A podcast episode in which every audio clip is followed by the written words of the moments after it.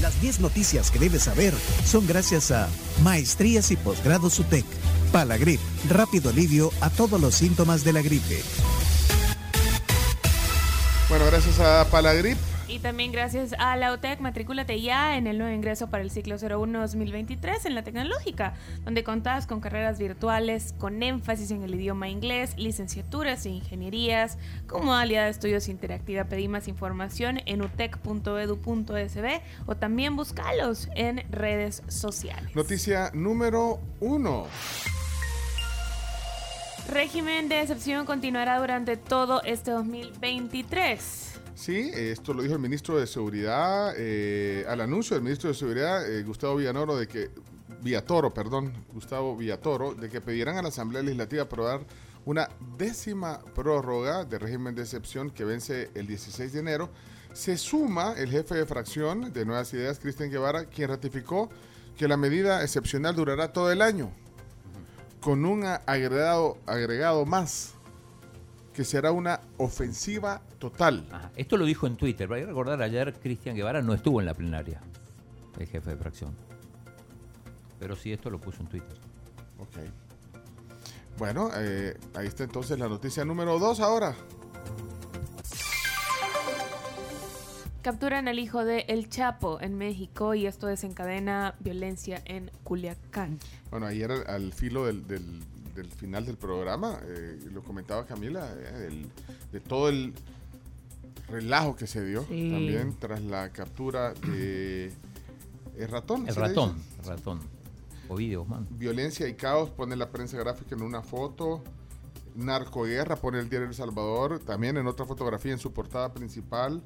Eh, el diario de hoy, caos en México por detención del hijo del Chapo. Y ya, salió el, No estaban juntos todos los periódicos de aquí, pero vaya, eh, no tengo el... Ah, el Coratino.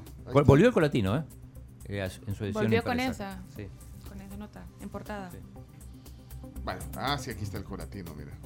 Y aparece el, hijo del Chapo, aquí está. Eh, tenemos un, un audio de, de, un informe de TV Azteca del periodista Daniel Sanquedo, eh, si lo ponemos porque resume un poco por lo que pasa. Estamos ante un Estado fallido. Hace años quienes hoy son gobierno acuñaron un término que ya casi no se escucha, el Estado fallido, una condición que en algunas regiones de México está más vigente que nunca. En Sinaloa, por ejemplo, donde desde hace décadas la única ley que impera es la que impuso el crimen organizado. El Estado de Derecho en Sinaloa no existe. Hay un Estado fallido y hay un Estado totalmente ausente. Cuando toda la gente está regresando, ¡hey! Griten a la gente que se regrese. El operativo de este jueves, independientemente de su resultado, confirmó que la seguridad de todos pende de un hilo. La captura de un solo criminal puso en jaque a toda la población.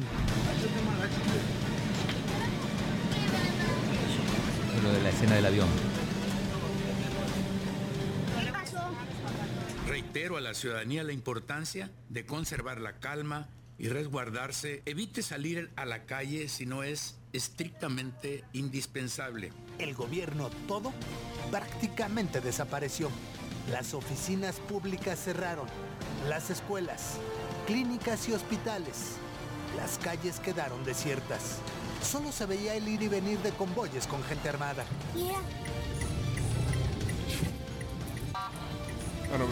Algo hollywoodesco está el reportaje, ¿eh? pero bueno. muy gráfico, No, es, Así lo hicieron el, reportaje, pero sí la situación fue, terrible. Es que recuerda que en el 2019 lo capturaron también, pero lo tuvieron que liberar por miedo a, lo que iba a suceder. Eh, pues sí, AMLO, eh, López Obrador, eh, dijo, bueno, mejor lo liberamos antes de que se... Exacto, y no pueden hacerlo por la visita de Joe Biden. el poder que tienen. Ahora, esa foto que circula por todos lados es la de archivo. yo creo que no han publicado una foto del capturado en el momento de su captura o cuando normalmente ponen a los delincuentes en la foto, en la foto ahí para tomarles los datos y todo esto. Pero bueno, eh, eso es lo que pasa en México. Vamos a la noticia número 3. Y esto sale de un documento, de una investigación del Faro. Sí, según la investigación del Faro, ya como dice Pencho, el gobierno utilizó a cabecillas de pandillas para detener la masacre de noviembre de 2021. Hay audios oficiales, eh, bueno, y un testimonio de un antiguo pandillero. que más bien hay, documentos. Hay documentos. Documentos, o sea, los audios no son oficiales. O sea, no quiero decir de que no sean ¿Sí me entiende? en la investigación. Sí, pero en el, en el reportaje salen documentos eh, que, que vienen... ¿Cómo los consiguieron? Buena pregunta. Bueno, eh, no sé si todavía será, ¿te acuerdas de aquel eh, espionaje que, se robaron un montón de bases de datos de varios países? Ah, el... el me sale Panama Papers, pero no, el último de todos, sí. Bueno, por ahí. Pero ahí pueden leer la, la, la, la investigación. la investigación según esto, el gobierno se apoyó en delincuentes para detener el repunte de asesinatos que terminó con la vida de 45 personas en tres días. Eso fue en noviembre de 2021. Bueno, ahí está. Eh, le compartimos si quieren el link eh, de la nota que publicó ayer el Faro. Noticia número 4. Acusaciones mutuas entre diputados por aprobación de interpretaciones de leyes. Ayer hubo plenaria, ¿verdad, Chino? Caliente, caliente. Y tenemos varios audios relacionados a lo que pasó ayer, con por ejemplo la ley de adquisiciones y contrataciones, eh, en fin, varias cosas. Sí, vamos a empezar con un audio de Claudia Ortiz, eh, hablando sobre el tema de la ley CAP, la CAP y de la corrupción.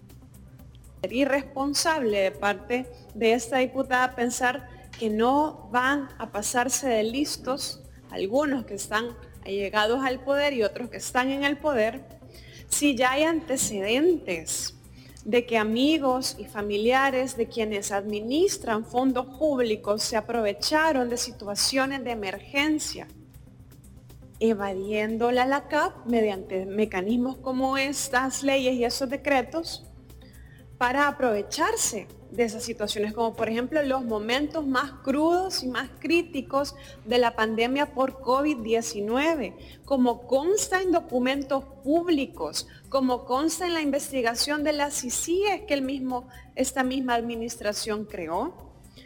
Por ejemplo, los contratos de aires acondicionados que se señalan fueron asignados a uno de los diputados de esa Asamblea Legislativa o la compra de insumos médicos vinculados a ministros de esta administración también.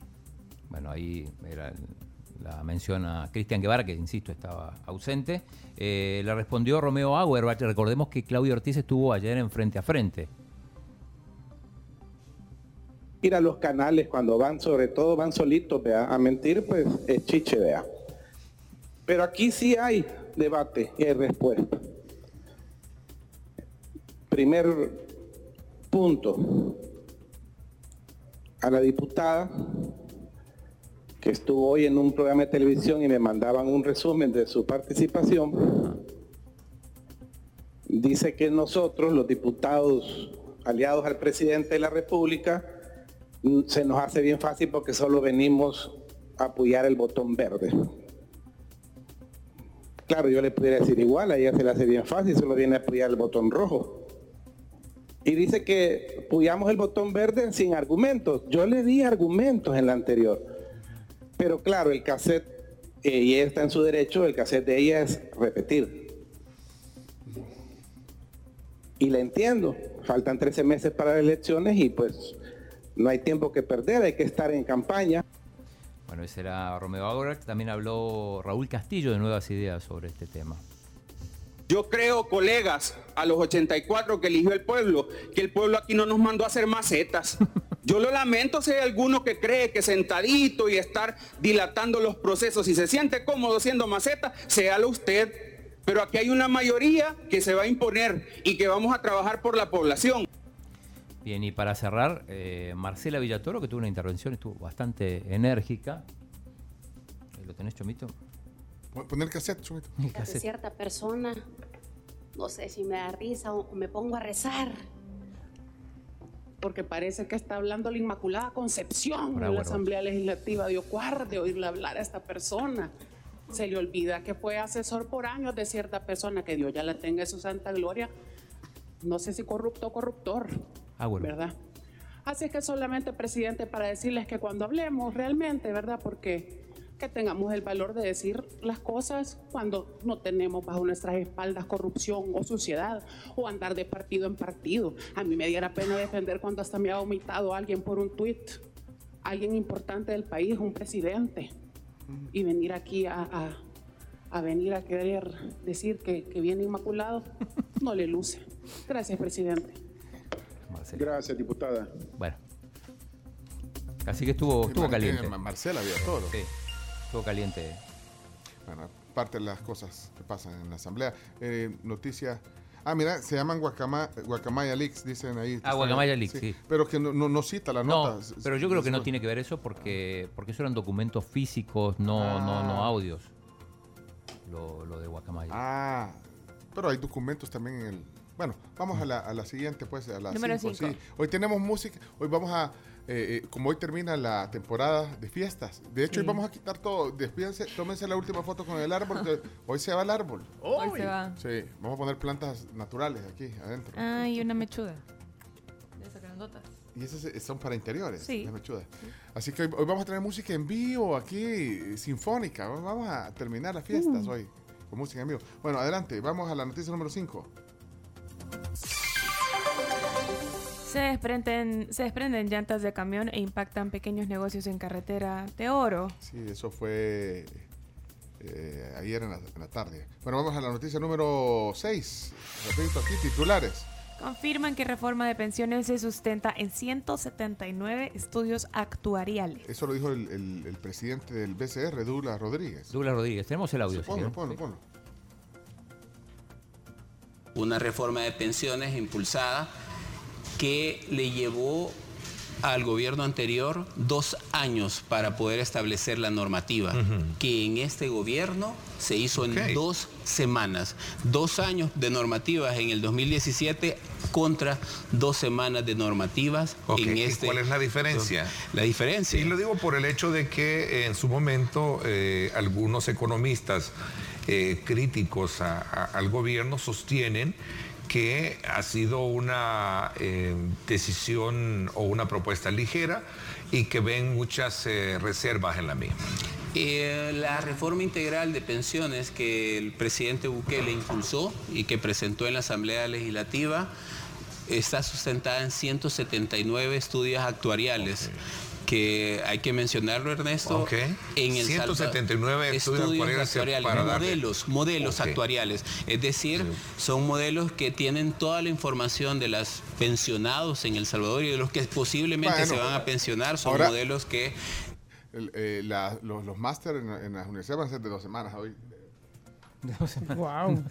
no, Tal vez así. No, hay que verlo, ahí, ahí detalla el, sustento que el, tuvo. El tema si es un mérito o no sacarlo en dos semanas, ese es el punto. No, pero, pero, pero ahí dice 179 estudios actuariales. Bueno, ahí está el presidente del BCR. Vamos a la número 7. Las becas Fantel pasan a llamarse ahora en honor del poeta Roque Dalton. O sea que las la becas Fantel... Ya no serán Fantel. Ya no serán, Fantel. Becas Dalton. Beca Dalton. De hecho, inauguraron el edificio, ya cambiaron el... Bueno, miren, la cosa, independientemente del, nombre que las den. Sí, eso es lo más importante. no, las oportunidades de becas Fantel, que, bueno, ahí a veces decían, aquí han dicho varias personas, desde, no, este, no solamente en este, sino que en anteriores periodos, ahí quedaban las, las becas. Sí.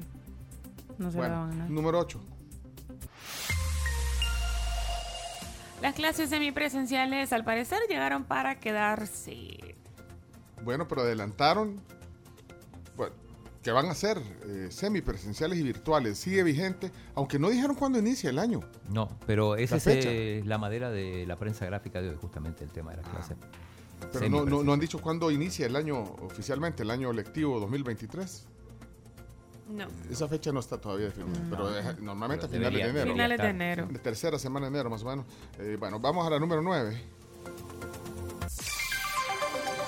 Encuentran muerta a familia de ocho integrantes en Estados Unidos. Sí, eh, esto fue en, en un área rural en Utah. Terrible la tragedia, ¿eh? masacre, pues. O sea que fue el uno de los de la familia, un adulto, fue el que hizo la masacre y después se suicidó. Bueno, eso fue en Estados Unidos, en una zona rural en Enoch, en el suroeste del estado de Utah. Noticia número 10. Dispositivos más inteligentes y prototipos del futuro en el CES 2023. Ya comenzaron los grandes lanzamientos. Eh, esto es normalmente en Las Vegas. en Las Vegas, sí. Hechos en Las Vegas. Productos enfocados sobre todo ahora en sostenibilidad, salud digital, deportes, vehículos eléctricos, transporte, movilidad, startups tecnológicas y entretenimiento inmersivo. Todo eso es lo que se inmersivo. Entretenimiento inmersivo. Eso es como realidad virtual, ¿será eso? A mí me suena eso. Consumer Electronic Show, así se llama. El CES. El CES. Bueno. Ah, yo me acuerdo antes, antes la gente lo que veía, ay, mira las pantallas, qué chido las pantallas, ahora son, qué planitas son. Sí. Ajá, o las laptops o, los celulares. no, ya no, ya todo eso. Ya, ya solo está de adorno en estas conferencias, cómo avanza la tecnología. Bueno, dispositivos y tecnología, prototipos del futuro. Vamos a la. Ya al final, voy a hacer la, la Sí, esa la Bueno, vamos.